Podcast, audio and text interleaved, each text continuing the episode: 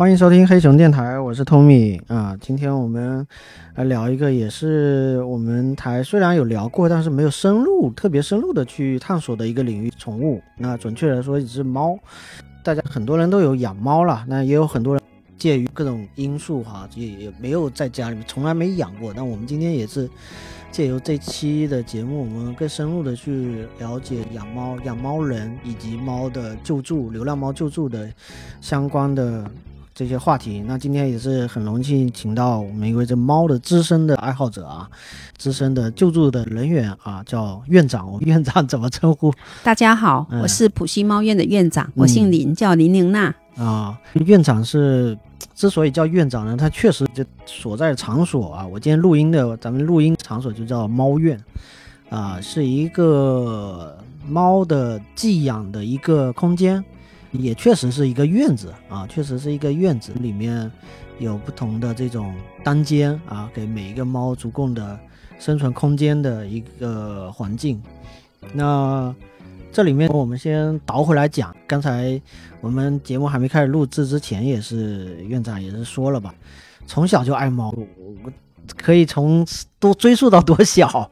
我大概嗯。两岁左右吧。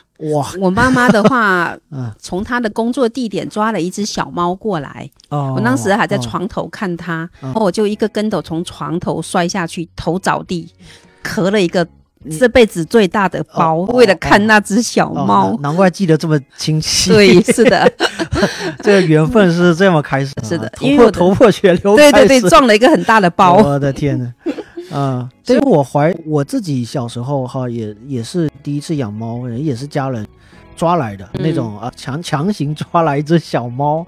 以前是为了抓老鼠。对对对对，为了看家了，哎，对对对对，是目的，对，嗯嗯那我们家是原生家庭啦，嗯，我我父母都喜欢小动物哦啊，我们家小时候养了好多的动物啊，嗯什么猫啊、乌龟呀、金鱼呀，每个动物都能养出生出崽，金鱼都能孵出小金鱼。哦小猫的话是绝育了，是只小嗯公猫绝育了，但是嗯陪伴了我十几年，嗯所以从小我对猫就是非常亲切。一方面是本身是一个爱宠的一个家庭啊，对对各种动物也都有，猫呢会更偏爱一点啊。对对对啊就是那等于说是后从时候就开始家里就有养猫的，一直有传统了，相当于是后来我去成都工作哦啊、我去成都工作了有五年，家里我自己买了房子，没有人住。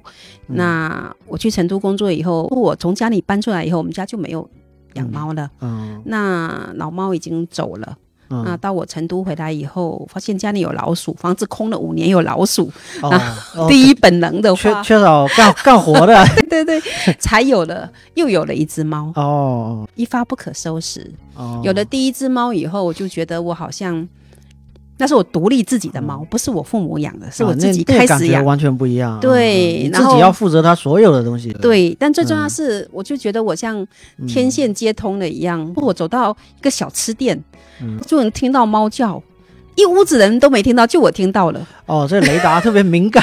对，啊，就跟老板说：“哎，老板，你天花板上有猫叫。”老板觉得我疯了，我注意力不在这上面。我就很精，那猫很小声，嗯我就很精准的说在这块天花板上。哦结果老板不相信，拿着凳子把天花板一拆，嗯有只小奶猫在屋顶上嗷嗷叫。哦，真的它也不太不太容易出来是吧？就是对有点被困了是吧？对，哦它下大雨，母猫把它哦叼到天花板，哦母猫跑掉了，哦那小老小奶猫就饿得奄奄一息的哦。会有这种情况。对，就把它救回家了，哦，就在沙坡尾一个叫玉包嫂的天花板，哦，好像也是挺出名的，很有名。老 老板跟我现在也很熟了。嗯，是嗯，那只猫还在我家，名字就叫玉包，哦，在哪救的？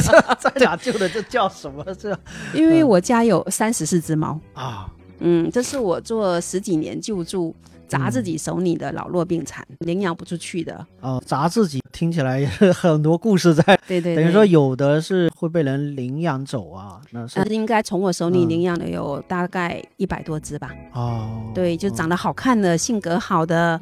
合眼缘的还是比较会挑一下这样。的猫咪最可怜的全靠颜值，啊，嗯，全靠颜值混饭吃的。嗯当然也有那种 丑萌丑萌、性格好的，嗯也会招人喜欢。啊，但是招人喜欢是一个嗯非常重要的领养指标。嗯除了颜值以外，性格是第二要素。哦，对，所以就会有这种区别哈，差距很大。差距很大哦。嗯，那有因为有他的猫自己的它的成长的环境，它刚出生的环境会造成它对不同的性格哈。对对对，而且小奶猫也比较好领养。嗯，对，嗯超过两三个月的猫就会面临一个比较大的坎，它处于尴尬期，嗯长长得没那么美，没那么萌，没那么可爱，哦，就会面临一个尴尬期，领养的概率就会降低一些。嗯，嗯，那我们也等于说一开始是自己养，后面就开始变成说救一些流浪猫。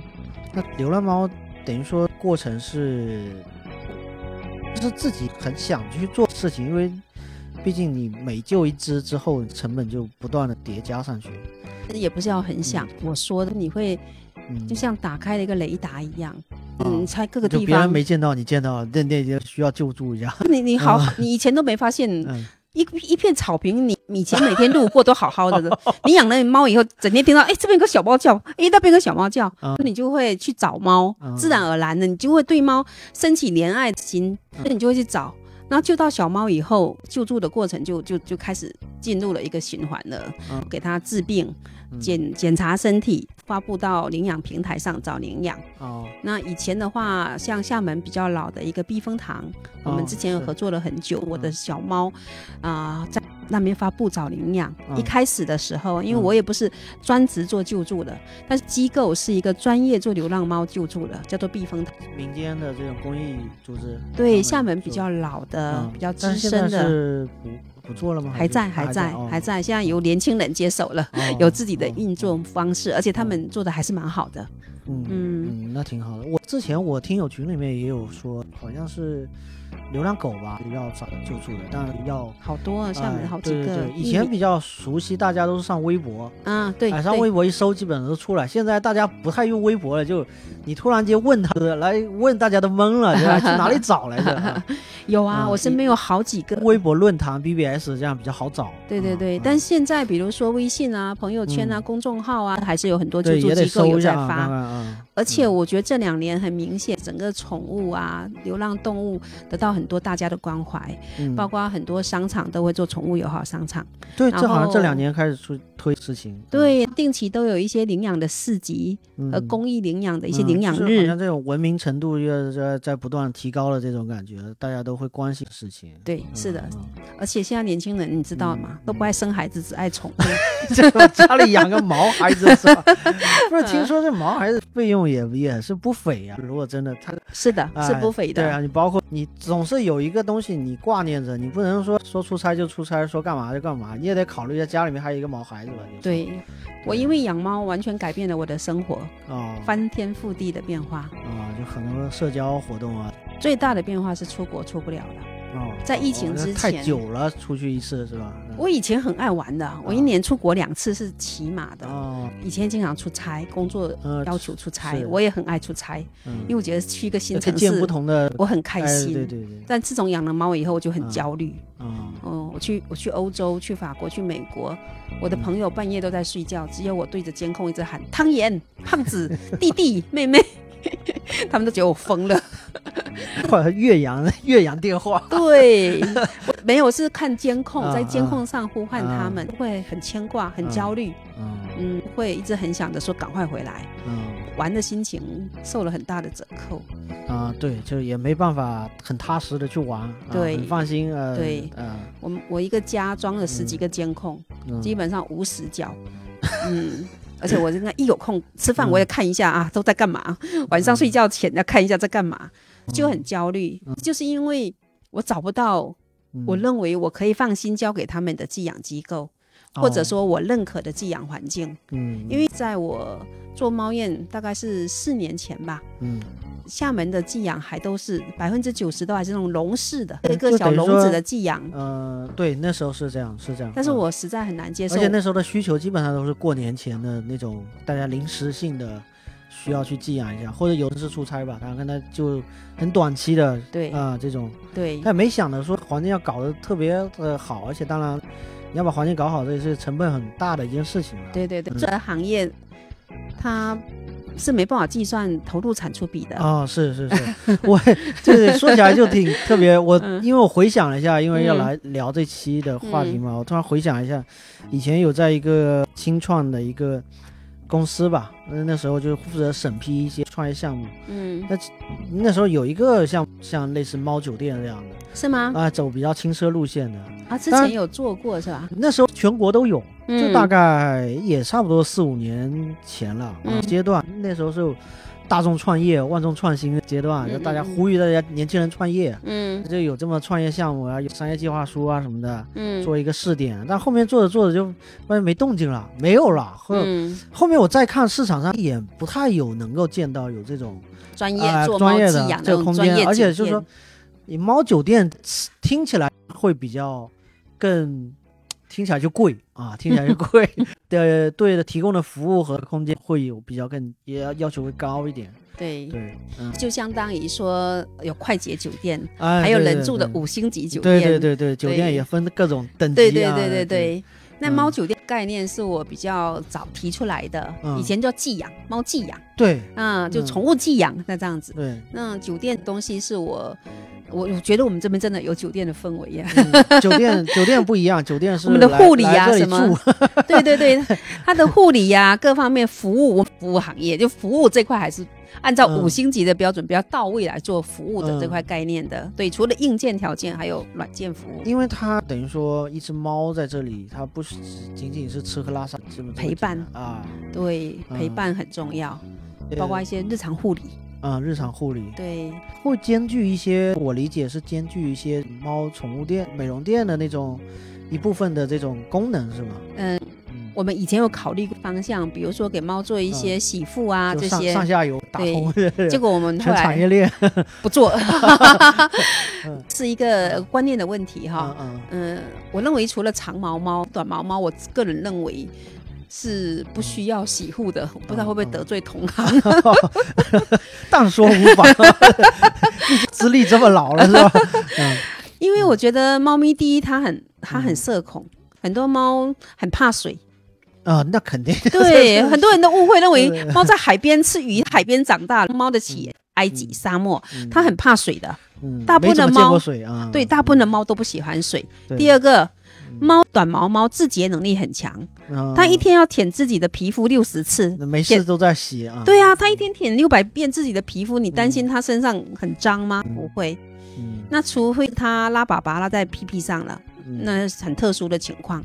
嗯那长毛猫的话，因为它毛发比较长，而且大部分长毛猫的宠物猫，它性格稍微比较稳定一些，嗯。也没有特别怕水，容易应激。嗯所以我觉得宠物猫的话，我也觉得一年洗个两次、三次，哦，也就就是够了。作为需求来讲，它不是特别高频的旺盛的一个需求。没没 是有的。啊很多宠物主他认为一个月给猫洗一次都是都是有必要的，哦，这是我很个人的哈，仅仅代表我个人的看个人法。观点啊，个人经验啊。我是一个会所有的事情嗯。站在猫的角度上面来出发来考虑很多事情的。嗯，我从猫的体验和感受上，我认为它是不喜欢洗澡的，所以我认为猫没必要洗。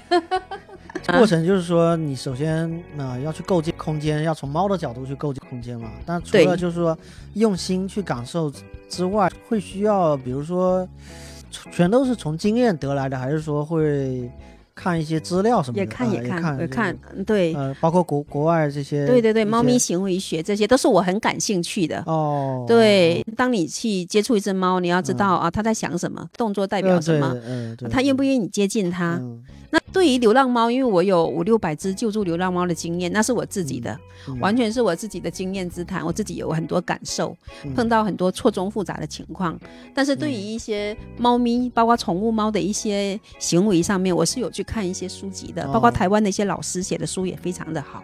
嗯。嗯，我觉得东西是我啊、很喜欢研究和学习的。嗯对对，有去情有可一些就理论上的补充嘛，加加对自己的实践嘛，对对对去完成一对呃，等于说是四年前开始做第一家的，就我们现在所在对，是的，空间了。啊对，对对，是这家猫。那空间之前等于说都养家里面，就是在那之前，我没有想过行业，嗯，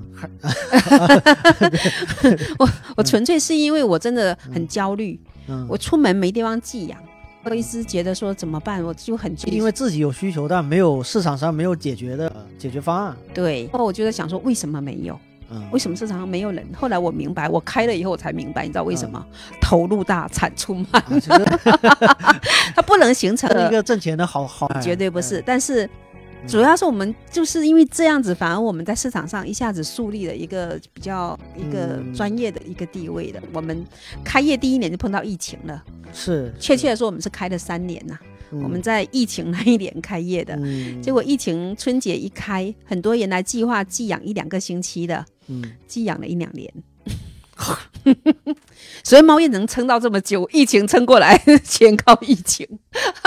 它本来是一个短期寄养对我们有有那种客户，他大嗯缅因嘛，我印象很深刻，他叫小老弟，那是大缅因，嗯。主人在武汉，他就哦回武汉过年了，啊结果一寄养完蛋了，回不来了，是。寄养了大半年吧，七八个月。嗯。还有我们这边有很多老客户啊，虎虎啊，很多嗯。嗯、主人去日本啊，一嗯去完呐、一年多，刚好因为特殊情况。对，回不来了。还有我们的台湾的客户蛮多的，嗯。啊台湾客户是是是是是呃这下两年零六个 月。对对对回不来回不来。嗯。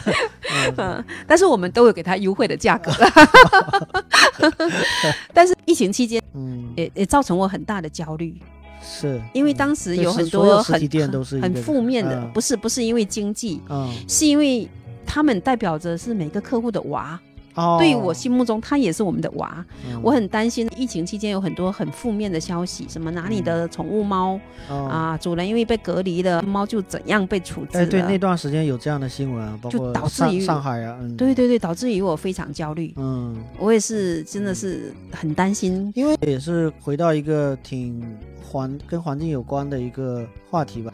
每次出现类似像禽流感或者之类的这种传染病的时候，大家首先就考虑说，流浪猫要不要先清除一下？小区里面到处跑的这嗯，些毛孩子什么这那的，是不是要要嗯要清理一下？经常会出现这种动作变形哈，一会儿嗯甚至把人家家里头正常这这直接进进哎门去把哎，对，进门这嗯就等于入室盗窃了，相当于是。。对。啊、而且就是非常就不人道的，应该说。但是最重要嗯是无力感。当时你觉得好像在疫情面前，所有人都得服从政府的啊，这些对对对安排，啊，那好像谁都没有人命重要什么之对对对就有这么一个一种想法啊无力感。嗯当时我也很恐慌，嗯我也经历了非常恐慌的过程。嗯嗯，所以疫情是也造就了猫燕，但是同时也给我嗯，掉了很多头发，啊 很焦虑的一那那时候提来这这跟这些猫在一起，等于说还要给这些客户汇报我们这些猫这分离，但是我还是 我我们是挺好，我们的猫是每天要发 嗯。至少两条视频给主人的，哦。跟主人汇报它每天吃喝拉撒的情况。这。比有些幼儿园频率还高。我们幼儿园的猫咪幼儿园，啊 嗯，我们真的就把这些小猫当小孩子一样对待。哎也确实哈，嗯它就因为它智商有相当于几岁的这种，应该没有，嗯 但是他们在那里就那么可爱，嗯。嗯，而且相处了很久的，感情也都很深的，嗯。对。那后来就等于说疫情之后陆续有个领回去了，或者是这种，对，在疫情期间陆陆续续嗯能能够回来的，嗯。就就回来把猫领走了。比较特殊的是，有一个英国人，嗯。嗯、一个英国的女孩子，她养了一只猫。的话，后来因为疫情，她就回到英国了。嗯猫在我们这边寄养了快两年。哦最搞笑的是，这只小猫有个英国的姥姥跟姥爷，我们结果有一个小群，全是英国人，每天下午要看这只猫的小直播，看 我们就群里面分享这只猫每天的日常，跟一群英国的姥姥姥爷、嗯还有妈妈。在在哦群里面分享，很有意思。大家庭，对，最重要的是，疫情还没完全结束，接近尾声了。嗯嗯，女孩子明确说她不回中国了，她花了十万块给这只猫买了张机票，哦十万人民币。这只猫就从厦门嗯，飞到上海，从上海飞法国，再从法国回英国。我的天呐，这个所以是这属于是正常价格，还是说是疫情期间的。特殊时间的价格？对哦，但主人就算是这样，他也不愿意跟他的嗯猫分离，也不愿意把他的猫送人，哦，区别。哦爱呀，爱猫跟不爱猫这的区是真爱，别这是真爱，是真爱嗯。未来猫院寄养的大部分人，我觉嗯得绝对是真爱，嗯因为他想说要给他这么好的一个环境，这证明他对他嗯，真的把他当孩子一样。嗯。嗯，所以疫情过后，还有你刚才看到那只娜娜，它也寄养两年多了。嗯。对，它相当于我们这边是它的养老院了，主人也哦很爱它，哦因为家里有长辈不太同意它养，嗯。它每个周末经常自己或者带着她的老公跟小孩来看这只猫，哦，对，就长期寄养。哦，长期住酒店两这个三年了嗯 这个人住酒店有时候也会想想住家里还是住酒店，有时候觉得住酒店挺舒服的，有人照看嘛，就是有人照顾，哎，有人照顾，很多事情不用操心啊，确实有人 洗不草，挺奢侈的生活方式啊。对猫不对人都是这样的，嗯，所以是等于说，因为呃，我了解现在已经是有四个点还是五哦，没有，我在鼓浪屿开的是跟猫有关的，嗯。是人住的酒店，嗯但是我的主我一直以为是猫住，鼓浪屿那是人住的，但是我里面是有嗯救助了、安置的一些我救的流浪猫。哦的话，他人住的房间里面所有用品都是猫周边，都是猫哦主题。房间的门上面我开了个小的猫门，你如果 OK，欢迎小猫去陪伴你的话，你可以把小门打开，猫咪可以进去给你串门，是这样子的。哦是叫做猫公馆，它主题是猫的主题，哦但是是人住的，人住的酒店，人不是猫住的。嗯，人跟猫可以混住的啊猫酒店。等于说有一些工作人员，相当于猫是工作人员啊，对对对猫是保安。或者然后抓老鼠。嗯，哦，鼓浪屿还有一家店叫做猫喵喵，嗯。主要给小猫祈福的，嗯。猫组织给嗯。小猫祈福，希望他们家小猫减肥成功啊，越来越好看呐、呃谁谁是主子还是猫？呃猫的主人，主人主组织减肥成功是吧？对，哦猫主子。呃啊猫主人主人猫是组织，我突然对猫主子指的意思是 这只嗯猫啊，是人的主人，叫做哎猫主子。对，他要减肥成功啊，对他希望他们家猫减肥成功。哦，学业进步，一个蛮有趣的文创产品，但是都是围绕着猫。嗯那还有一家但是东西也挺符合这闽南的民俗啊，闽南人拜神是吧喜？欢拜拜，是不是？多拜也没差，是吧？对 对对，这 个嗯蛮有趣的一个文旅项目啦。嗯，真的会有人去拜吗？有有有，嗯男生三大叩五大拜这样子烧香哎呦喂拜拜，哎呦，而且好很多男生，男生比嗯女生多，那 为什么呢？因为男生比较不在乎形象，哦哦在那一看就直接，哦哦，是这样子。呃，哦。是的，呃，等于说，呃，鼓浪屿上面是有一一个有两家。呃一个公馆啊，猫公馆，有个猫公馆呃一个猫喵公馆相当于是人的酒店，啊对对对是个客栈。嗯，客栈啊，其实它是个客栈相当于是主题先行的一一种住宿了。对对啊，对，那因为住宿很多嘛，大家都可以选择所谓快捷或者是什么，嗯，但是有的是比较爱猫的这种，啊对，对对给他一种选择的一个，对对，嗯是的有的确实基于各种各样的情况，他自己没有养。对啊他是就想要一个，银吸猫的年轻人很多啊，他哎想他这个叫银吸猫，银吸猫啊，银吸猫，对词的，对，哎呀，这个不具备现在养猫的条件，但是他很喜欢猫啊，是是，是对呀，嗯所以他就很多商场的我都能看到这种那叫猫咖，啊猫咖哈，进去可以跟猫喂或者是抚摸一一一段时间这样，我我们嗯，有点类似，但是我们不不以猫为盈利。嗯，不是把猫不做不不作为工作人员啊，对对对，不 参与到商业计划他们，不以他们为盈利 点对。对，那我们以猫为主题来做产品。那我为什么开鼓浪屿那两家店？是因为我们家猫太多，已经爆掉了，没办法再安置了，所以嗯我旧的一些猫就安置到鼓浪屿两家店，是这样子的。两家店等于鼓浪屿有一个是我自己的小型的一个流浪猫的一个救助的小基地。嗯嗯但是现在已经也已经爆掉了，也是没办法再容纳新猫了。嗯嗯，祥安那家店也是猫酒店，嗯也也也是是猫住的，不是人住的。啊猫猫住的，嗯对对对，再分一下嗯。人住的跟猫住的。应该说现在等于说新增加了一个想要点，想要等于说是一个更大的院子呃，它不是，它是一栋独栋别墅。啊啊，不叫独栋，双拼吧，啊双拼，前后都有花园，啊对，前后都有花园。最重要的是，因为猫院开了三年哈，嗯。所有的老客户都知道，春节前三个月猫院都没有房间了，嗯订不到房间了。短期的就集中集中式的爆发需求，对，春节是个刚需，啊对刚需，而且这两年养猫人群比四年前多多了，翻了好几倍。所以我们猫业的客户很嗯夸张，有提早半年就把房间订的都有。哦，嗯，那知道有有经验了，知道会比较紧张。对对于每年春节很多客户都进不来，嗯他都没房间。嗯，以往也是以往那种所谓只有在一个笼子里面那种啊，大家都知道春嗯，节前很紧张了。对啊对，如果实在弄不了的话，自己就得带在身上。带身上我个人不是很嗯，很提倡，为什么呢？因为很多人老家春节会放烟花，放鞭炮哎，哎这些厦门倒是有哎优势哈，就不不放鞭炮。对，那很多人老家是放的，嗯，这是一个。对对对而且噼里啪，而且放的非常疯狂。对，那猫吓得 瑟瑟发抖。第二个，他老家不一定像他自己住的地方有嗯很好的防护措施啊措施，它嗯纱窗有没有封呢？猫咪到新环境，很多猫会应激，嗯。嗯，路途有一些不确定的因素，比如说在休息途中啊、休息啊站啊，就是在路上啊，对这些都是风险，这些都是一些路上的风险，所以我一般建议说，像超过五天以上的猫要啊独处的，嗯。建议它找一个靠谱一点的寄养环境，给猫一个好一点的寄养空间，有人陪伴会好很多。真的不太建议把猫带路上。长途跋涉什么的。嗯呃，我也看到那种博主，包括国内外，啊就带着猫一路旅行的，带旅行，是拴一个绳子出去外面遛弯儿似的。那是很小众的。嗯绝大多数的猫是到外面适应环境是很很痛苦的。陌生的环境对猫而言，它处于一个一直应激的一个状态，嗯嗯，很危险。相比狗来说，猫还是会更窄一点。对嗯宁愿待在一个固定空间里面。对对对，但不排除有色牛猫，嗯，就整天很想跑出来的色牛 猫，野。对，它就喜欢人类，喜欢陌生环境，而且嗯，你还得确保它，万一跑掉了，一喊它能回来，哦概率很低。是，所以，猫外出风险太大了。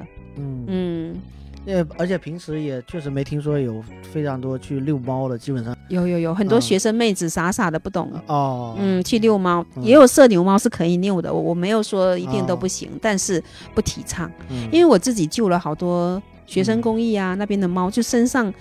它小猫的时候，它跑出来了，那主人怕它丢，身上勒着胸背带呃勒得很深，是吧？哦，胸背带，胸背带啊项圈哦。弄不住猫的胸背带。结果我救它的时候，背带已经随着它的成长，嗯勒在勒在勒在肉里面的剪掉的时候是连着肉一起一层皮这样撕下来的，血淋淋的。是是是是很难想象，对对，猫不适合遛的，嗯。而且它万一碰到一只狗从旁边窜出来，嗯。吓得魂飞魄散，嘣一下子就挣脱了，嗯那你就抓不到它了。嗯所以猫并不适合遛，嗯我不提倡。那个别的色牛猫很喜欢出来看世界的，主人又能够很好的管控它的，呃，我觉得是 OK 的，没有问题。但是大部分的猫都不是这种类型的。嗯，因为嗯你也做了那么多的救救助的过程中，是什么情况都都见过了。对呀这猫等于说它它有一个各种各样的原因，它变成在野外的一个状态啊，有的是被遗弃了啊，遗弃的，很多，有的是走丢了，或者是，发情没有有结义，啊养猫没有封窗，啊，就啊自己跳出去的啊，对，朋友上门喂猫，门一开，猫就哎溜了，一秒就冲出去了，嗯就各种意外。嗯对，而且绝大多数，我觉得这两年经济不好，嗯碰到很多遗弃的，很多品种猫啊，蓝猫啊，什么嗯，布偶猫啊、长毛猫啊，都被遗弃在路边，嗯裹着自己的小窝。小笼子和吃的喝的一个打包扔路边的，每天救助哦群里都看到，哦，都觉得好心酸啊！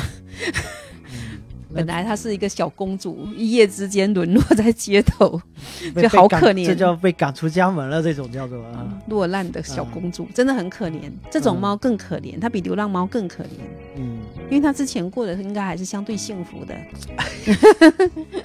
那一夜之间，它就这样子被人家给丢弃在路边。之前的生活品质还是比比较高啊，对。一般流浪猫还不一样，对，呃，这个贵族因为掉落在其实房间啊，流浪猫生存能力比较强，嗯。它从小就在流浪，嗯，而且它智慧过人。流浪猫，嗯。我觉得相对宠物猫而言，聪明太多了。那应该说也不能叫野猫，它流浪，并没有太多的野猫，主要呃呃，早期它也是被丢弃或者什么样的状态，它在野生环境下，流浪猫很多都是流浪二代、三代、啊，四对，代，然后它后续的这些后代了，嗯。对，它流浪了以后，它没有及时节育，嗯。然后他就不停的繁衍生息，嗯。生了一堆的猫，嗯生生世世这样子，所以有人的地方就有流浪猫的存在。嗯。嗯，那你你会怎么看流浪猫的喂养的问题？因为大家有很多人会出于好心去去投投喂这些流浪猫嘛。嗯，嗯我认为投事情本身，那你出于善良的一个想法来做事情是嗯非常好的。但是如果你为了它不给它结义，嗯不愿意花时间精力把它抓起来结义，让它毫无节制的世世代代的一直繁殖的话，嗯。我觉得有几个问题哈。第一，猫的身体很容易就垮掉了。一只小流浪猫一年能生两窝，嗯。最少哈，嗯。两窝的话至少四四只到五只，在 n 次方一只繁衍，嗯。在短时间里面，你们小群就会产生非常多流浪二代、三代、四代，嗯。势必会造成环境的一些问题，嗯。邻居会投诉，嗯。猫多的话会发出叫春的声音，对，就会引发很很恶劣的后果我。原来住的小区，甚至大家在抱怨猫没事跑到车啊、电动车的皮给抓都被抓破了，了，坐垫嘛，对对对连汽车车漆都能破坏。对，我在想，猫也太那什么，这叫划车，你知道吗？这是有多大仇？你说 警察来抓他，来报警。这这有点过分了，确实也会引起各种各样的这种对你你你做你做小区流浪猫的投喂，每个小区都有很多人做，对都有，但是没有几个小区每个区，小区都有这么对一辆，但是嗯，没有几个小区嗯除了做救助的，他愿意把这些投喂的猫抓去做绝育。嗯，对我们俗称 TNR 嘛，小区的流浪猫的一个抓捕、节育和放归，嗯。呃，是一个比较健康的、嗯。比较良好的。那我之前也了解了一下，因为绝育还是也是需要不少钱的。不会哦，嗯嗯，对啊，我很想打个广告。大大概大概也对对对，因为我我认识一一个给流浪猫做节育的一个医生，非常好，人非常好。啊他两年前他立志要为流浪猫做一点事情，就做 TNR，，他已经做了上千例了。他收费非常便宜，只收基本的一些费用。你是说咱们厦门厦门的厦门的对小对有个小哦林医生哦非常好，人非常好。好，对节目后面也可以放一个联系方式哈。对对对，他非常棒。因为我之前的话，确实结义费用是不低的。嗯小林医生收的费用大概是我以前合作的流浪猫嗯救助的价格的将近一半，嗯。非常。因为我从来。没听说过这样子一个事情，就是大家都约定俗成，大家都觉得节育是需要成本的，而且是是要成本的，对啊就是不是不是不要钱，对，但是只是说它比嗯。别人低很多，嗯。因为你你消炎长长效消炎止痛这些嗯。针剂本身就要钱，因为喂养这种爱心投喂流浪猫的这些人群，他也分不同的认知吧。对，啊、他有的人他会家里面剩菜剩饭喂，也有，嗯。有的是去买猫粮，猫粮也有好坏，啊、对都都有对。对都有都有区别，我都见过对对对，以没错，嗯、所以那你说跟家里面剩菜剩饭的这帮人说，你应该要这猫应该拿去节育，他应该不理解你。就说的是个什么意思？你就对啊对对对。所以是认知的一个，所以救嗯。助也分嗯。很多圈层嘛，嗯，嗯你们会直接在我们嗯会碰到这这这群人吗？会会啊，你们会需要宣教吗？要啊。呃，做这种事情。要啊要啊。啊，，脏活累活。就挺不好做的嘛，因为挺得罪人的嘛，因为他在做公益，他认为他在做爱心爱心嗯的事情嘛，要。一般这种喂厨余的都是老人家，对对。年纪大一些，他也是爱心。但是我们会跟他宣导啦，因为你一旦喂了厨余，嗯。厨余那些东西有些是有鱼骨头的，嗯。大家都误会了，认为小时候家里都是吃鱼骨头长大的，很多猫是被鱼骨头给给嗯。掐住的。嗯，对，嗯，这些厨余会造成很多卫生的问题。就那些东西并不适合猫来吃，这首先呢，嗯。嗯，我也不想打击他们的嗯爱猫的情绪啦，至少嗯他们对猫是善意的，对，只是说希望更科学一些。嗯。比如说，你可以用粥拌一些猫粮，嗯。加一点点鱼肉或者鸡胸肉这些拌一拌，我也可以，我也觉得 OK。但是你那种很大的鱼骨头，嗯脏兮兮的，吃剩的菜油滋滋的，你你造成的这些问题，你会让保洁小区里面的保洁引发很多的清理的意见，然后他肯定很反感。那物业对这事情也会造成困扰，他他也不会支持你。对那像我们喂的话，我们是一定要放在盒子里，而且是嗯干粮加罐头。那嗯喂完了以后，我们全部都要把这些东西再收收完，保持嗯里面的整洁和干净。嗯只有这样子才能够相对长久嘛，要不然人嗯家作为保洁人员，他真的也会有意见，这也是可以理解的。嗯所以我们我会碰到，我会跟他说，嗯嗯，那、他听不听是他的事情，但是我一定会跟他说的。嗯而且我在喂的时候，如果发现他撒了满地都是，我还会帮他打扫干净，把它嗯扔到垃圾桶里面。嗯嗯，我不能背锅啊，不能让人误会是我丢的。对啊、是会有不同的认知。那至至于那种花钱给猫节育，我觉得跟年纪大一起大一点的这些阿姨们，有些哈，我们救助群里面有好几个年纪大的阿姨非常好，嗯在植物园抓猫啊，帮猫节育啊，这些都很好。这些不用教育，它本身一个非常棒的一个救助人了。但是小区里面很多，嗯、奶奶级别的这些阿姨们，嗯她们随便喂，我就没办法要求他们给猫抓去节育。一般我喂的，我喂五个小区的流浪猫，我都是自己管，嗯自己抓去绝育。嗯，但我现在。以前我是每个月都能够有一次到两次的抓流浪猫去解疫的我我不太懂啊，就问一下，抓流浪猫是不是也得有技巧的？啊，对对对，我从我也是从什么都不懂到后面是熟练的抓猫高手，这需要一个过程。会被它抓之类的？对对对，我的大我的啊大拇指因为抓流浪猫都被嗯整个咬穿了，嗯，血都喷到满身都是。它也是会比较应激是吧？它对于突然间来抓它的，对，猫的牙齿很尖锐的，嗯，它的咬合力很强的。老虎的结构类对对对对，我等你看连指甲盖，啊。整个大拇指这么厚，它能给我咬穿。嗯。我后来捕猫笼啊，啊。呃，用捕猫笼啊，以前还有那种抓鸟的网，地毯式的。那到现在抄网，你现在在抖音上看到很多学生也在嗯加入 TNR 的行业，帮他们学校的小流浪抓去解疫，用嗯。超网，有大家打打组合、打配合，用抄网把猫兜住，装到转移你说的超是哪抄我们啊、捞鱼网，哦，很长的，一米八、两米一个哦大铁杆，哦，那前头不是顶了一个圆圆的四五十公分的一个大的一个网网兜吗？嗯？一般一个人在前面为，吸引他的注意力，他头埋下去，低头吃粮的时候，有个人从身后给他按住，嗯哦，嗯、他就会挣扎嘛，嗯，这时候就快速的把抄网网兜给它封口。嗯。对封口塞到转移的袋子里面，嗯嗯，所以是它是需要一些策略了，配合，也需要配合，对啊，还需要熟练工，对。呀，经验嗯很重要，是，而且熟能生巧，抓几次以后你都知道了大概嗯怎么抓，这就你形容来讲，对于一些上了岁数的老头老太太，确实不太容易他操作。他们老头老太太。嗯，嗯，我们也不会嗯对他提出要求说你除非有的人他长期的在养投喂的过程中，跟有些跟猫比较熟，熟，啊、对他就可以配合来喂猫动作。哎。那由年轻人在后面把他们按在地上，按在地上摩擦。嗯，嗯，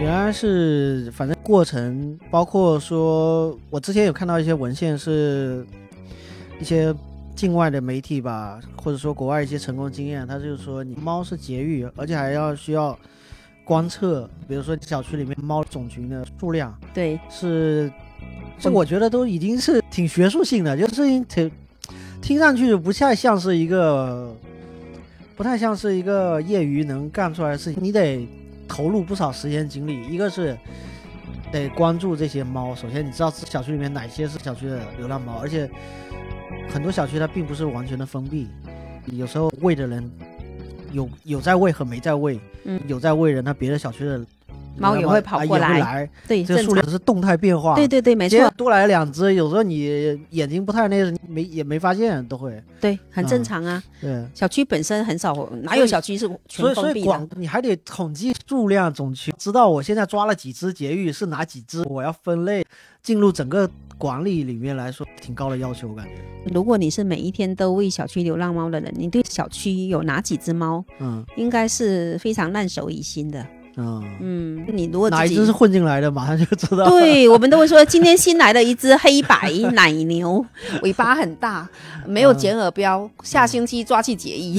这是我们群里面的对话是这样子的，哦，对，都会知道。啊，经常喂的，对他自己小区的那些猫都非常熟悉，哪些猫有结义过，没结义过，剪了耳标就看得出来了。剪耳标是指耳朵上面做一个标志吗。TNR 里面的一个标准的一个作业流程，流浪猫解译要剪耳标，男左女右，哦，嗯，耳耳朵剪剪左边的哦，是是男生，打个耳钉是吗？打的，作用是防止你，嗯。比如说他流浪到隔壁小区了，对，隔啊。隔壁小区有人在抓猫，一看嗯啊，不行，这猫解疫过，就不用再抓了。啊，所以我们现在在，重复劳动啊，，对对对，蛮科学的，嗯这也是国外的经验。嗯。嗯，这是国外的一个小因为它节育，一次性的，就就做了一次就 OK 了，对嗯对终身受用了，就对。啊，那因为就像你说的，嗯猫是流动的，你也不嗯确定它哪天跑到隔壁哪个小区去了。嗯那小区路如果还有跟我们一样也在做救助的，要给猫抓去解医的，嗯，他也知道规矩，它就不会再去把这只猫重复抓去医院了。嗯嗯所以，呃，救助做久了，这些东西大家救助圈是达成共识的，常识嗯也都具备的。嗯，嗯，所有宠物医院也都知道。我因为也跟整个救助圈都有一个保持很紧密的联系吗，哎呦，这两天慢啊慢，这两年慢慢淡出了，哦为什么？？哦。啊、第一个我很明显的感受到，这三四年以以嗯。以来哈，流浪猫嗯。砸手里的概率太高了，哦。很多猫都不好嗯。领养了。哦。以前在十几年前，我觉得百分之七八十吧，好看的、性格好了，都能找到很好的领养。嗯嗯，但是这几年就很难了，而且这几年看到很多负面的那种虐猫的啊，嗯这种我就对于领养事情给我造成很大的压力。嗯嗯，而且我确实家里也没地方安置了，嗯我家三十四只，我为了猫都搬家了，从一个大平层换成两个大平层了。因为成猫进进到家里会跟家里原住民成猫会打架，哦嗯、会形成帮派对殴，嗯。所以要分开 分开安置。猫际关系很复复杂，猫就跟嗯嗯，跟狮子啊这些呃一样。领，地意识，嗯。对，它是有地盘意识的。嗯。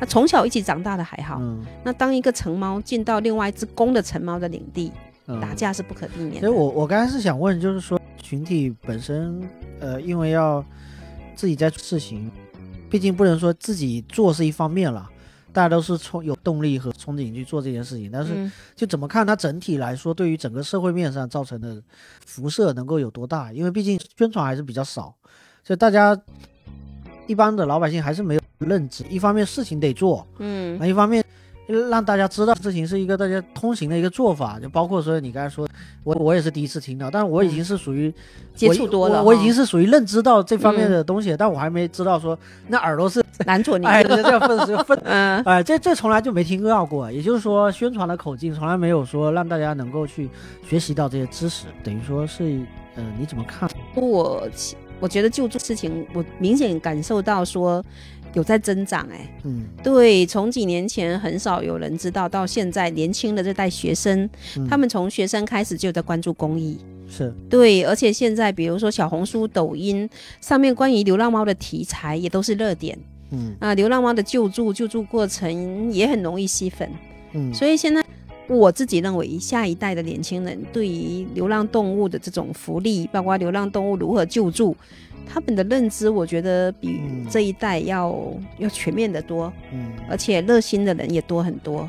只是说，在我们这一代人的圈层里面，做事情的人不多，确实像你所说的。但是我觉得年轻这一代应该在在推广啊各方面，我觉得是慢慢会普及的。包括一个认知，就是说让用用领养来替代购买，口号哈、呃，这个由厦门嗯。营养日推出来很久了，避风塘也推出来很久了，口号已经朗朗上口。是，是，对，像年轻的这些小姑娘们也都会说领养替代购买。嗯，啊。但是我觉得说，就国外也是这样，我的我听说过这种案例嘛，有的是从政府层面都会去支持，对呀、他给你免税呀、对对对对呀、你你你假设你要买一只全新的就更贵，就对贵很多，那你对贵很多，让你会去倾向于去选择领养这样，各种政策层面的这种倾向嘛。嗯，对，国外还有你不给你们家动物结义，你是要交税的，嗯，结义的就可以给你免税。嗯，所以它政府是政府行为在干预事情，对，而且国外有动物法，嗯，就国内一直我们呼吁的十几年呢，动物法也一直没有成立，嗯。所以没有动物保护法，很多事情流浪动物就蛮艰难的。没有法律来保护，相当于对对啊没有对法律来来来执行这些。对，但是我觉得呼声越来越高了。嗯嗯，嗯整体而言，我认为啊、动物在中国这样一个环境，它的整个环境是有在慢慢改善和好转的。嗯虽然跟先进国家还是差距很大，嗯但是很明显哈，我就觉得说，人特别是年轻的这一代对动物的看法，流浪动物什么，嗯我觉得的关怀是越来越多的，嗯，越来越好的。嗯，嗯整体而言，我认为是整个动物生存环境是有在提高，但是同时嗯也出现了很多心理不是很健康的一些人群啊，反社会人群。哦，嗯，经济下行的话，就是虐猫的那种人。对，还有抓猫去贩卖的，嗯嗯、也是很可怕的一个事情。我们嗯三个月前就抓到两个猫贩子，嗯怎么抓的？这因为我们长期投喂的一只哦小猫，哦喂了有好几年了，一夜之间就不见了。嗯所以我们整个小区都大家都很喜欢那只猫，嗯特别亲人，就调监控，调监控发现半夜三点有两个人嗯，就把猫当场给摔死了，抓走了。他为什么要摔死呢？他用布袋嘛把猫嗯兜住，因为那只猫亲人，它不怕冷，所以对人不够戒备。嗯这也是引起我的反思啊。就是流浪猫那么亲人，是好事还是坏事？喂养多了，它很亲人啊，嗯嗯就被人，它对人就没有那么高的警惕性，人嗯靠近它不跑，嗯，结果被人家一个麻袋就兜住了，当场就摔死了。嗯就兜着这只猫就骑车，我们通过人脸识别，一路跟踪嗯到他住的城中村。我们在他是要吃还是要干嘛？他是他们我们把嗯他的手机拿过来查了一下，是有人跟他收购一斤猫肉十五元。哦，他是卖猫肉的。对嗯，我之前也听过这种故事吧，统一在广东或者在对呃某个村落吧，或者某个地方也集中一个地方，大家都是往那边输有啊送啊。经常可以听到猫车，像嗯上海的秀秀庄园，不也经常救了好几车的猫车，嗯一，整车好几千只猫就。去拦截嘛。对是嗯，对有听过这样的事情。，对，东西真的是细思极恐，真的很可怕。而且它的背后的一种背后的一种动机，让人觉得中国还是一个很落后的一个国家。它有的吃猫肉叫做嗯清火呃叫什么虎吧，反正也类似的。什么呃虎骨什么之类的，反正类似，它起了一个中药中医的一个名称，类似补身体吧，反正就是好可怕。啊，会起了一个非常传统和玄玄幻玄学玄学的一个诉求，是产生了这种，包括很多人不是拿什么虎骨酒啊什么，那是虎好不好？那是猫好不好？小猫，可爱的小猫。对，它真的会产生这样的一个动机，让人觉得说，哎，这是补身体的啊，嗯真的会有人去干事情。但是也不是大部分的猫嗯。肉都是流入烧烤市场。啊，被替代替代了。我自从养了猫以后，我再也不嗯敢吃烧烤摊上的肉串了。是很早就有听说了，大概十几年前就有听说过，是的，有的肉串过于便宜了，对啊，我只敢吃鸡翅，嗯 证明它是真的，它总不会是别的做的鸡翅。自从养了猫以后，我再也不敢吃嗯肉串，烤肉串。中国的环境嗯是这样子，嗯，那我们只能盼着说一步步的好转。嗯。至少以前也很少听说会有人拦截整辆猫车把它救下来，现在有新，的变化，就直接对，硬刚硬的去去拦截，嗯花钱买，花钱买，给它买下来。是，对，所以民间救助机构也有越来越多，嗯。嗯，爱猫的人士、年轻人也越来越多，嗯嗯，嗯，这是一个文明进步的一个现象，确实是，嗯。嗯所以挺好的。只是说需要一个过程，也很正常。嗯，就持续在做，持续一直有人在在推进，对我们觉得说，如果有一些像厦门没有动保机构，其他地方都有。如果有动保机构，如果可以针对于学生或者下一代或者小朋友，嗯多做一些关于流浪动物的一些讲座、嗯公益，教小朋友如何去接触。很多小朋友怕动物，都是妈妈说：“哎呀，好可怕啊，好脏啊，你不要靠近对啊。对，”对，嗯嗯，如果有人能有一些公益分享，我觉得也是很好的一些课程。第二个的话，帮助每个小区如何更好的控制流浪猫的总数，嗯。嗯，如何把 TNR 的推广再再次在小区里面有个比较好的一个推广，我觉得这也是一个好事。机构是指它是一个官方背景的一个组织吗？是类似像动物保护机构，像事业单位一样的？对，哦嗯，动保厦门没有这样的单像位，对整个福建省好多连莆田都有，就厦门没啊有。嗯是这，是还，挺挺意外的啊。对啊。那你刚才说没人做，你可以做呀，这我感觉 舍我其谁，我感觉是啊，这这跟跟学校联系做这样的一个公益的讲，我们有跟街道探讨过，就是说我们可以定期去上在街道里面办一些啊、动物领养日。帮帮街道做一些啊、流浪动物如何控制，包括你有好几个点，等于说也可以做开放日，或者、嗯。呃假假设可以的话，我不太确定，人要是太多，也都对这边也会产生一些影响吧。对，啊如果要做领养日或者做一嗯。些课堂讲座的话，要呃祥安店可以哦，因为嗯。那边有一个有个工区可以做一些开放性的一些公益讲座，但是是你要把人集中过来不现实，嗯。最好的方法社区出面，嗯他来组织。让嗯爱猫人士啊、喂猫的人啊，或者嗯。愿意他的小朋友嗯，接触小猫的这些家长，大家聚在一起，可以嗯做一些一个是以分享课程一个是以社区为单位，一个是以嗯学校为单位，对两种对对不同的这种空间都可以去做这种对嗯尝试。对是因为其实现在学生为什么从小抓起嘛？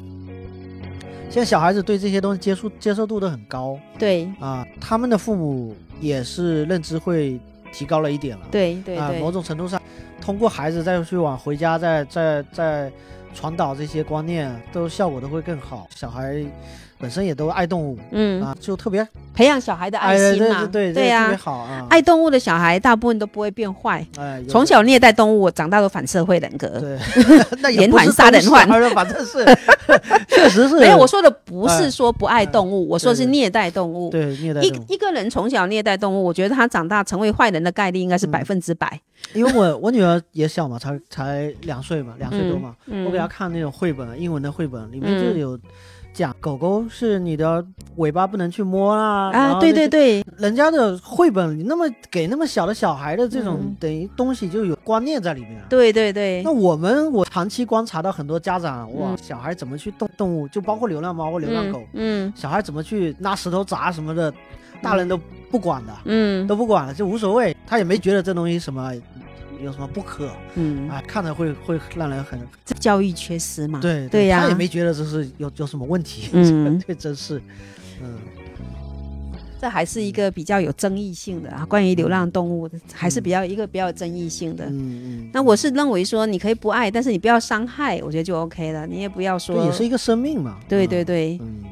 是没有人在做这一块的宣导。嗯嗯，学校真的可以考虑有一些这种课外的这种课程哦。对。嗯嗯，培养小孩子的爱心，这不是挺好的？我我我自己的观察是，也都慢慢都有，呃，以前从来没听说过的，什么带着孩子去潮间带、红树林那边去看螃蟹栖息地嘛，就等于嗯说没有红树林就没有这些嗯螃蟹的生存空间。嗯呃，像类似这样的东西，也是这两年慢慢多起来，以前从来没听说过，嗯，对吧？学校会组织这种活动，其实挺好的嘛。对对对，就是跟自然更贴近的，更又不是说这我们是占用了这些自然空间生存，嗯呃，跟这些动生物共存，没有说城市就城市，什么那那什么就什么。现在反观很多乡下，你都看不到以前乡下有的那些生物了。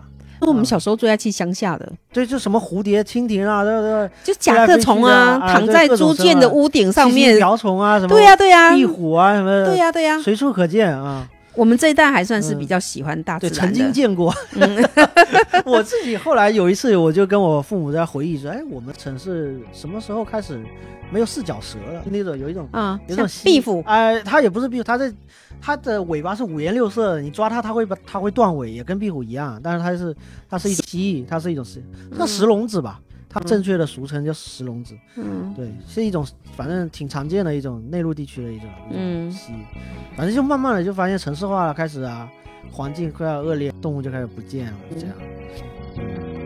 所以现在应该赞成年轻的家长带着孩子去、嗯。去去户外、去野营、去接触大自然，对，嗯，去溪流，我觉得这是比较好的一个家庭的一个正确的一个观念。嗯嗯，就接触动物，接触大自然。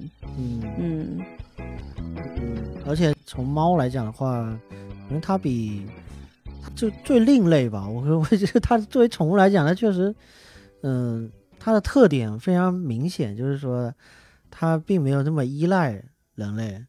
看看个性，有的猫嗯是有那种哦分离焦虑症的，对，是有的。哦我以为都挺高冷的，我觉得 相对狗而言，嗯当然是这样，概率比较高。但是有的猫，像这只珍珍，它就有分离焦虑症，它只要有人在身边，它就不叫；没有人在身边，它就一直叫。嗯哦，嗯，它也是因为样子才被主人拿来寄养的。哦主人说，至少它上班这八小时，它也一直叫。它至少在我们这有人陪它呀。所以它，因为它不在家，这只猫一直叫，被邻居投诉了，哦，所以他才来寄养的。我们这边寄养的原因五花八门的，是，这是 而且我自己以前想也没想过。我们还有从武汉过来寄养的，哦，对对对，对。武汉的一对新婚夫妇，嗯，他去度蜜月，就是因为他的同事，厦门的同事是我们的会员，哦，有这么一个建议啊，或者说我们的会员介绍了一下啊，对，跟我嗯们粘性这么好，对我们的嗯认可达到这么高的一个境地，就说你你不要去找其他寄养，要来就来厦门寄养。嗯，那他就把大大老远的得得把给他们猫买了机票了，嗯，飞过来我们这边寄养。这猫动不动都坐飞机 对，猫是可以坐飞机的，都不是很多人嗯都不知道，有养仓。啊，嗯，我们还有上海过来寄养的，嗯因为它主人移民新加坡了，这只小猫也要移民去新加坡。嗯。这只小猫是只老猫，已经七岁了，嗯，是只土猫，田园猫。嗯。原来主人在上海住大别墅，这只猫就天天在院子里面生活。现在主人移移民新加坡以后，它不离不弃，把它这只猫也要移过去新加坡，嗯。所以这边在排队等着新加坡那边检验检疫过了，他就要移民到新加坡的。嗯但是他就能从上海开十几个小时的车，把他的猫拉来我们这。嗯这又又是一个真爱，是这种。真爱。来我们这边有好多真爱的案例呀、嗯。会来给猫安排好的环境寄养的人，真的是把猫当成自己的孩子对待的。一个家庭成员这样，对，是真爱。嗯，因为如果不是这样的话，找个朋友帮忙照看两天什么之类的啊，短时间其短时实，间啊，我认为五天以下也不一定要寄养，是折腾猫。嗯，嗯，我我也一是换了一个环境哈。对我认为五天以内的，你给它自动喂食器啊，自动猫砂盆啊，那以现在的高科技也也是对，它可以解决很多问题。它唯一不能解决情感问题。这只啊猫超过五天，发现主人没回来，就有点抑郁的。啊，什么机器人陪一下，对对对，我们应该发明一个 人形人形育猫师，那个在家里天天可以当成一个布偶抱着。撸一下什么，对对对对，想法不错，可以是个商机啊。对，这想法不错。嗯，嗯，我们现在现在扫地机器人都挺 成熟的技术，这个人形，我们应该嗯发明一个人形，把主人的衣服穿在那个人形身上，猫就可以躺在它身上。嗯，这是个好主还可以意。加热，这猫不是喜欢稍微有点温度的地方？啊，对对对猫冬天特别喜欢啊温暖的地方。温，暖的地方，对可以可行。聊出了个商机，对对对，赶快跟小佩谈一下，或者跟跟皮蛋谈一下。挺好玩的，也是反正一个发展阶段，好像大家都会具有不同的一些新的一种碰撞吧。嗯对，嗯，因为把猫的住着居住条件提高到这种程度，也是以前从来没有过的嘛。就是对也是因人而成事吧。对，是的啊，假设没有你的话，也可以说是没有，暂时还没有环境啊。有有有也有啊环境不错的，啊只是它它没有像我们有这种这么特殊的条件，可以搭盖一间嗯，这么特别的有带独立院子的这种。那据你了解，现在全国都会有这样的？没有，大部分有啊带院子的寄养，应该目前只有我们家有。啊，全全国国来讲，对对对，是的哦，其他的会有比较大的空间，嗯，但是它都是在一个室内或者商场或者仓库或者在屋顶顶楼，嗯呃，架设那大的寄养空间。它也不是笼子，它也是独立单间，嗯但是就很难单间会比较稍微小一点啊，也不是大小的问题，啊是它不一定每个房间都有大太阳，都有大窗户。哦第二个，它应该没办法做到能够带独立的院子。嗯，嗯，对对，地形啊各方面的要求太特殊了。重要的吗。果然没有养猫，直接问到一个啊我经常说猫是需要光合作用的，哦，养猫的人都懂。啊，所有我的领养家庭，我都要去看一下他们家有没有一个可以猫晒太阳的平台，嗯，猫自己因为爱晒太阳，非常热爱，特别是冬天。嗯。嗯，猫是怕冷的动物。嗯，第二个，猫咪需要光合作用，它晒了太阳以后，哦，它毕竟是从非洲从埃及来，对。它不喜欢？潮湿阴暗的地方嗯，猫第一容易得皮肤病、皮癣。啊。嗯，第二猫癣，第二个它容易情绪上容易抑郁，跟人一样。哦，哦哦是是是，对嗯，猫也是需要光合作用，它需要太阳的。所以它跟仙人掌差不多。对对对，嗯，所以我们的我们的客人来帮他们家猫挑选房间，都会把有有大窗户的都先挑光光的，哦，因为大家都知道猫是特别爱晒太阳的一个动物，嗯。离不开太阳的。嗯，嗯，所以你看我们为什么这么设计？强强调光线的重要，阳光？采光的重要。对，阳光很重要。嗯，嗯，所以真的，你一一听就知道没养过小猫，嗯。所有的猫主子都懂。嗯，嗯，有养过，但是已经不太年代太久远了，已经。因为以前以前放养。以前不在意，对，以前没有说一个封闭空间，以前。放养的，哎对对，他每天出去玩，嗯吃饭的时候回来，对对，但他睡觉都会睡在以前那种嗯。以前那种做饭的那种很热乎乎的对对一什么东西上面，麻袋吧，是不是弄一个麻袋啥的在上面睡着啊？太潦草了，麻袋都出来了。嗯对，所以就整个饲养环境是，反正这么十几二十年也是翻天覆地的变化了。对对对，以前猫猫。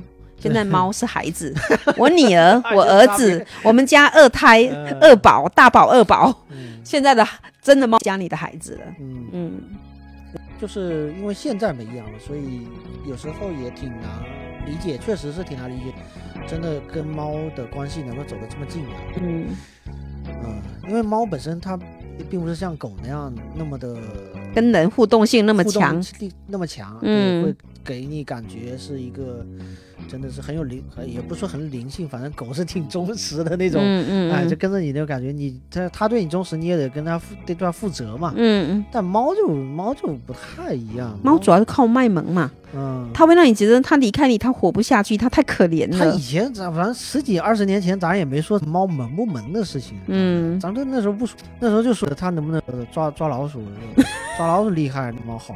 嗯，呃、我以前曾经养过，甚至是它会抓蟑螂的。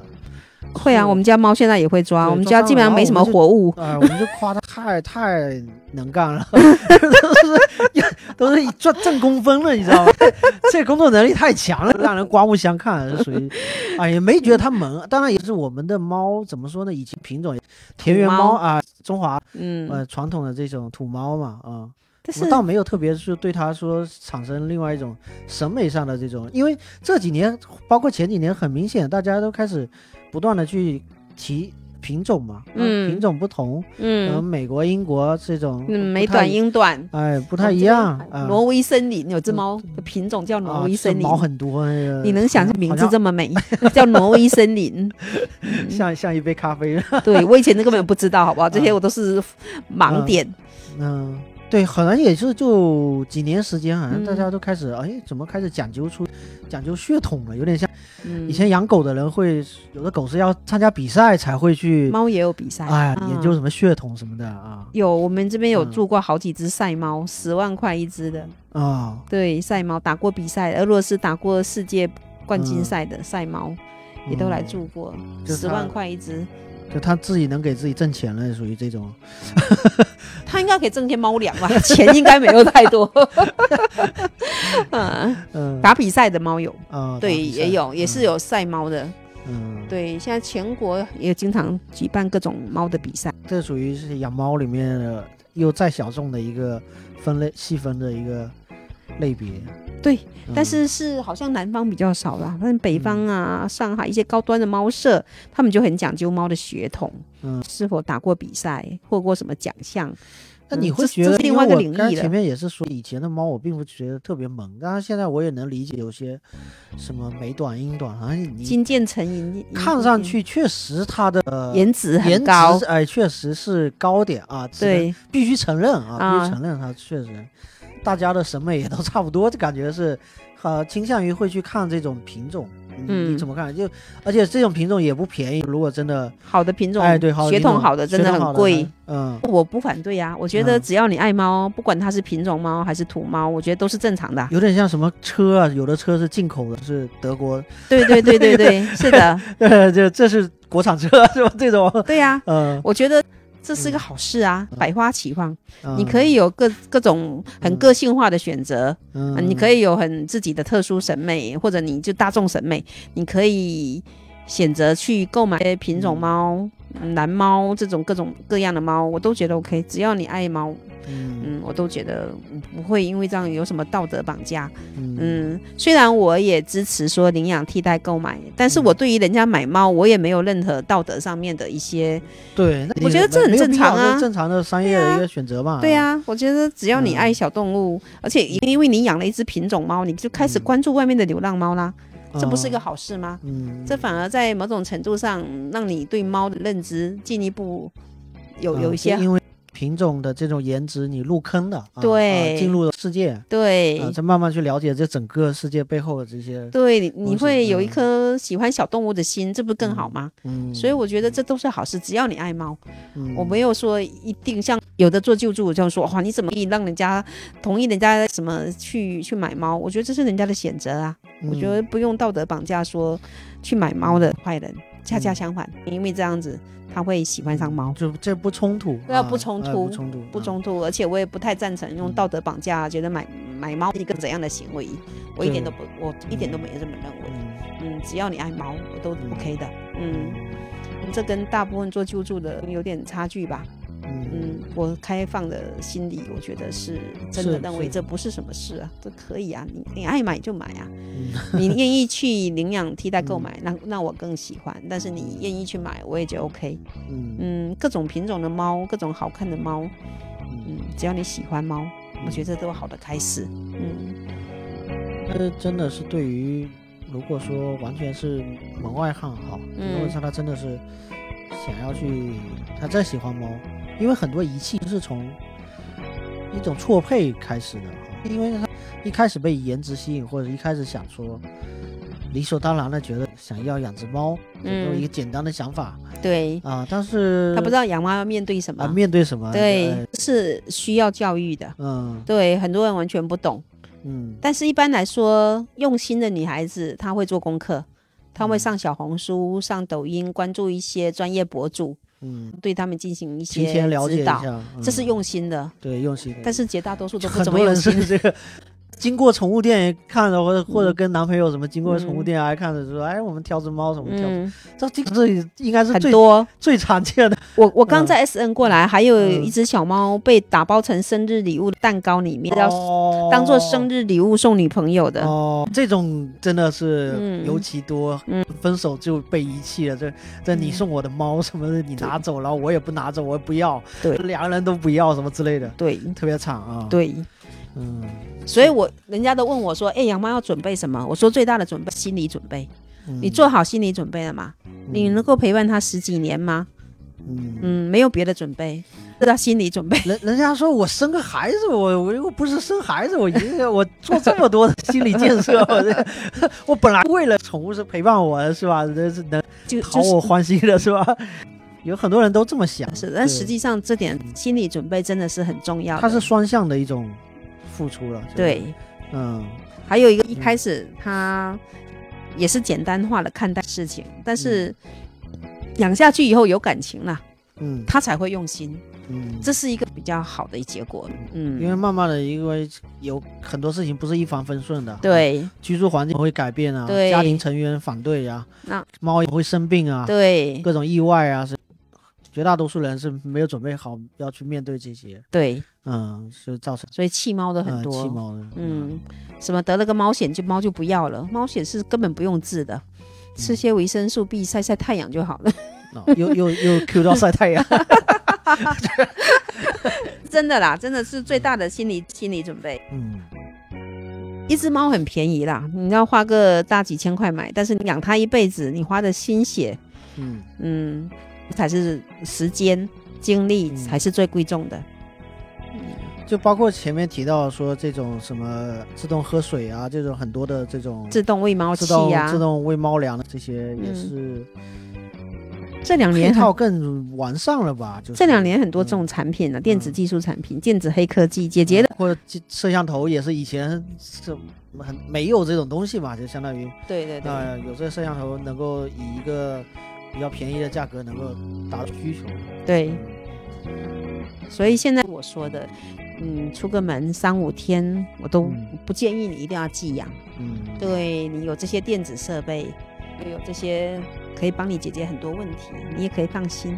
嗯只是我认为超过三五天，猫如果它有分离焦虑症，嗯需要人陪伴，要不然情绪会有很大的嗯低落，会嗯，嗯时候才考虑寄养。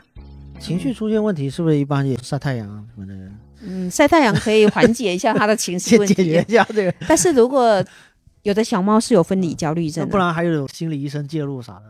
哎，有有有，我认啊识几个台湾的女生，她们都会做宠物心灵沟通。真的有啊，我觉得我这有点是不是有点玄学，有点玄学。但是台湾经常有这种神神叨叨的，我们的客户就有，不是啊，是所谓是以前总早早就有说的，猫是灵媒嘛，嗯。它它可以代替人和冥界做沟通的一个一种嗯。生物嘛，好像嗯，呃灵性高嘛，总总有这种说法，嗯，还有一个很有名的，是国外一个养老院有一只黑猫，只要它站在谁的床头，哦死神来了，人两三天就挂掉了，嗯所以这只猫被誉为死神来了。是是是，有这事情听说过，嗯，我也很你也有看过短片，真的把它拍出来就样对，子，我也很好挺奇。瘆得慌的，嗯，从我猫真的是猫显得比较神秘吧，哈，就不是不是我我自嗯己哈，从科学的角度，我很认真的思考过问题。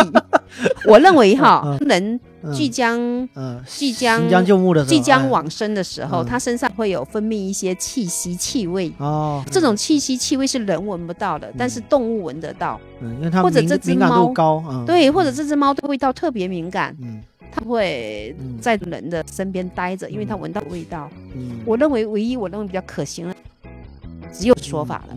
如果抛开玄学不说哈，对，倒是合理一点啊，对对对，案例我也很 很震惊，我一直想说，嗯，哇，我们家我们家的猫每天都坐在床头，它在等我吗？但是不是猫猫它考虑的是是我的铲屎官嘛，铲屎嗯官你身身体不能出问题嘛，嗯。他们每次他每天的任务就观察铲屎官呢有没有异常，这是他的很重要的事情啊，因为我在想嗯。说，我家不是床头一只，我家是围着我身体站了一圈，场面是有点，对，才诡异呢。然后他们相互之间聊说，哎，现在怎么样啊？对对，精神状态还正常吗？明天还能起床喂我们吗？在探讨问题。嗯嗯，大概的有很多猫的家庭，冬天会有这种情况，就是床边、床身上嗯压着七八只猫、八九只猫，嗯嗯，严严实实的。嗯，呃现在呃总共加起来，所有场所能够容纳多少只猫？呃，我我猫的酒店这一间嗯大概春节我们高峰期有三十四只猫，嗯那那像祥安店的话，应该七八十只是没问题的。嗯嗯，鼓浪屿我现在是救助了有九只流浪猫在鼓浪屿，啊嗯，但是没办法再再再增加新猫了，有心无力，没地方安置了。猫太多哦会打架，对猫而言也不负责任。啊，我自己家里现在有三十四只猫，也是不哦能再往里面进新猫了，那确实照看不过来啊，照看不过来。对，嗯，精力还有呃需要一个团队来，没有没有，就一个保一个阿姨在帮我。每个店有自己的店长，嗯是嗯，每个店有自己的店长，每个店都还有嗯兼职，哦节假日的话都会有兼职。那哦兼职也是我们要熟悉的、长期配合的，因为他要懂我们比较细致的作业流程。需要 SOP 的。对，整套 SOP 他们都要嗯很熟悉。但是可以把这东西做的越来越专业化，即便是即便是义工过来，他也要接受一定的哦，我们不嗯接受义工啊，这是我们比较特殊的。嗯，嗯，很多义工都说想要免费来我们这边，因为我、就是因为我是要求一方面献爱心，一方面撸猫这种事。对对，他们我觉得义工就 他们来就觉得这是个咖猫咖，嗯可以撸猫，我这误会了。第一，这是我们客户的猫，我们连客户上门来看，我都要预约参观的，我都不嗯太支持说同时涌进一批的人到我们里面，因因为猫来寄养，它胆子很小，嗯，所以第一我不选择在街边做店，就就跟人住酒店一样的，我住在酒店，就想我不是安静我不是住在动物园，对 我我们不我们不是猫咖，这些这些都是我的客户，哎他不是我的咖那些猫是不是特别的？它它它就已经形成概念了，它就有。如果他从小在猫咖长大，他啊长期被各种不同的人辱，啊，那有他是可以接受的。嗯但是据我所知，比如说像台湾、新加坡很多猫咖，人家都是三班倒的。每只猫出来工作六到七个小时，回去休息，下一波再出来。哦，它是不会一直不停的工作的。法是吧？对，人家是有动物保护法的。就是说，嗯呃，中国的、我不知道其他的猫咖情况怎么样，大部分都是直接放开的，你就尽情来撸。就全在嘛，每次去的好像都是对。全员到齐嘛，对对对。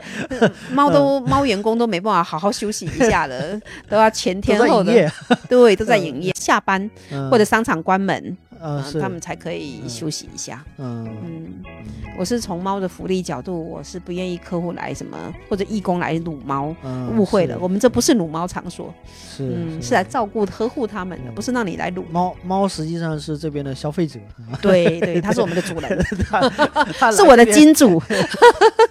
来这边住宿的，对对对对对，嗯，所以我们在经营理念上跟很多人认知是完全不一样的。真的，嗯一切以猫为主，从猫的角度出发考虑很多事情。嗯嗯，我们的员工上班是不能喷香水的，不能喷发胶的，哦身上不能有刺激性的味道的。哦嗯，嗯还是有很多细节，所以我们也也也不喜欢一下子来太多人来参观呐、涌进来说来聚会啊什么。对，那是真的，嗯对我们我们不支持做法，因为会给新入住的猫造成很多的压力。嗯嗯，所以我们都会选择相对比较偏僻的、比较安静的这种角落，环境好一些的地方。嗯嗯，嗯。做这种猫的寄养酒店。那现在等于说，现在所所有店都能有就收支打平，有猫业很早就收支打平了，嗯开业嗯第一年就收支打平了。嗯那祥安店的话，还没有完全正，刚开始嘛，嗯那对，还没有嗯完全正式对外。我上个星期开始接待外面的客户，是只要打平，还是说只要打平就能够持续吧？应该是这么说，还是啊，猫业是盈利的。嗯盈利的，嗯，猫业是盈，台那个鼓浪屿两家店都不怎么盈利，不是住人住的酒店。它是因为 被整个旅游大环境哦。限制了，要不然我们的排序在片区都是经常第一、第二名，嗯。就单店本身，但是因为整个大的环境受限，是。嗯，鼓浪屿整个旅游我觉得是很冷清的，是，嗯，包但没有。括疫情放开之后，它还依旧是比较冷吧？很意外，完全没有人想过鼓浪屿嗯旅游会变成今天局面，嗯，整个旅游基本上是垫底的，整个福建省。对，仅仅比莆田提早了倒数第二名，而且 而且因为之嗯。前太高了，之前基基本上节假日都排前三嘛，全国前三嘛，因为之前太所以所以嗯今年就很可嗯怕，捧得完越高，的跌的越越惨，对对就是对对这样。这个估计大家嗯都大跌眼镜，都没有想想过会是这样的一个结果就果。我们我在节目里面之前的节目里面也有大概聊过旅游的这种话题嘛，实嗯际上大家有很多小众的旅游点开始崛起了嘛。为什么嗯这次排排在这么后面？嗯，因为泉州崛起了，福州崛起了，连漳州都解对气，漳州都远超厦门了。你对说。对对对，他们都觉得那是一个很好的去处嗯。啊，都可以去玩的啊，没有说非得要大家都扎堆来厦门。你而且因为常年的一个也是负面的这些传导吧，负面的这些传导对对对，口碑呀，虽然没有那种所谓青岛天价、嗯。大排档、什么嗯。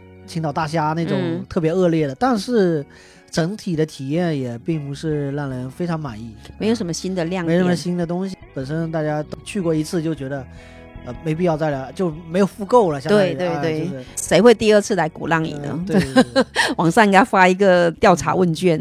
对，嗯，所以嗯。整个鼓浪屿的旅游，嗯，可以说是蛮惨淡的，嗯，嗯，就曾经是不可一世，那都觉得没有需要做任何改变，对。而，现在就真的是到他完全跟不上嗯时代了，对对对，那嗯，得开始求新求变了得，嗯。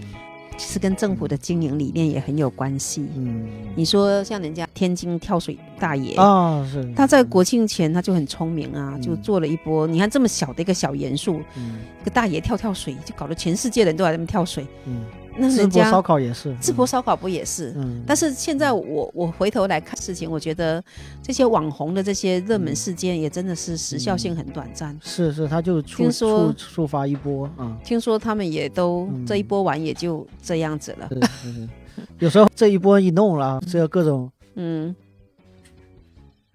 各种的政府层面的参与，反而整个整个基本盘还就变味了。嗯，就是以前中山路没人管就挺好，现在差好多、哦。嗯现在整个中山路以前一个铺位嗯，十几万一平方，现在几千块都不定。嗯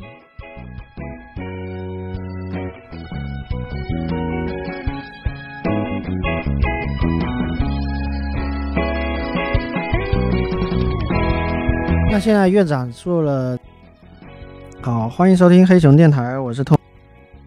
好，欢迎收听黑熊电台，我是 Tommy 啊。今天我们，呃，好，欢迎收听黑熊电台，我是 Tommy 啊。今天我们来聊一个也是我们台，好，欢迎收听黑熊电，好，欢迎收听黑熊电台。好，欢迎收听黑熊电台，我是 Tommy 啊。今天我们来聊一个也是我们台虽然有聊，好，欢迎收听黑熊电台，我是 Tommy 啊。今天我们来聊一个也是我们台虽然有聊过，但是没有深入特别深入的去探索的一个领域。就好，欢迎收听黑熊电台，我是 Tommy 啊。今天我们来聊一个也是好欢。好，欢迎收听黑熊电台，我是 Tommy 啊。今天我们来聊一个也是我们台虽然有聊过，但是没有深入特别深入的去探索的一个领域，就是宠物。那准确来说，一只猫。我们这个大家可能很好，欢迎收听黑熊电台，我是 Tommy 啊。今天我们来聊一个也是好，欢迎收听黑熊电台，我是 Tommy 啊。今天我们来聊一个也是我们台虽然有聊过，但是好，欢迎收听黑熊电台，我是 Tommy 啊。今天我们来聊一个也是我们好，欢迎收听黑好，欢迎收听黑熊电台，我好，欢迎收听黑熊电台。好，欢迎收听黑熊电台，我是 Tommy 啊。今天我们来聊一个也是我们台虽然有聊过，但是没有深入特别深入的去探索的一个领域，就是宠物。好，欢迎收听黑熊电台。好，欢迎收听黑熊电台。好，欢迎收听黑熊电台，我是 Tommy 啊。今天我们来聊一个也是我们台虽然有聊过，但是好，欢迎收听黑熊电台，我是 Tommy 啊。今天我们来聊一个也是我们台虽然有聊过，但是没有深入特别深入的去探索的一个领域，就是好，欢迎收听黑熊电台，我是 Tommy 啊。今天我们来聊一个也是好，欢迎收听。好，欢迎收听黑熊电台，我是 Tommy 啊。今天我们来聊一好，欢迎收听黑熊。好，欢迎收听黑熊电台，我是 Tommy 啊。好，欢迎收听黑熊电。好，欢迎收听黑熊电。好，欢迎收听黑熊电台。好，欢迎收听黑熊电台，我是 Tommy 啊。今天我们来聊一个也是我们台虽然有聊过，但是没有深入特别深入的去探索的一个领域，就是宠物。那准确来说，一只猫。好，欢迎收听黑熊电台，我是 Tommy 啊。今天我们来聊一个，也是我们台虽然有聊过，但是没有深入、特别深入的去探索的一个领域，就是宠物。那准确来说，一只猫。我们这个大家可能很多人都有养猫了，那也有很多人可能介于可能各种因素哈，也也没有在家里面从来没养过。那我们今天也是借由这期的节目，我们更深入的去了解这个。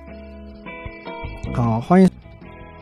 好，欢迎收听黑熊电台，我是 Tommy 啊。今天我们来聊一个，也是我们台虽然有聊过，但是没有深入、特别深入的去探索的一个领域，就是好，欢迎收听。好，欢迎收听黑熊电台，我是 Tommy。好，欢迎收听黑熊电台，我是。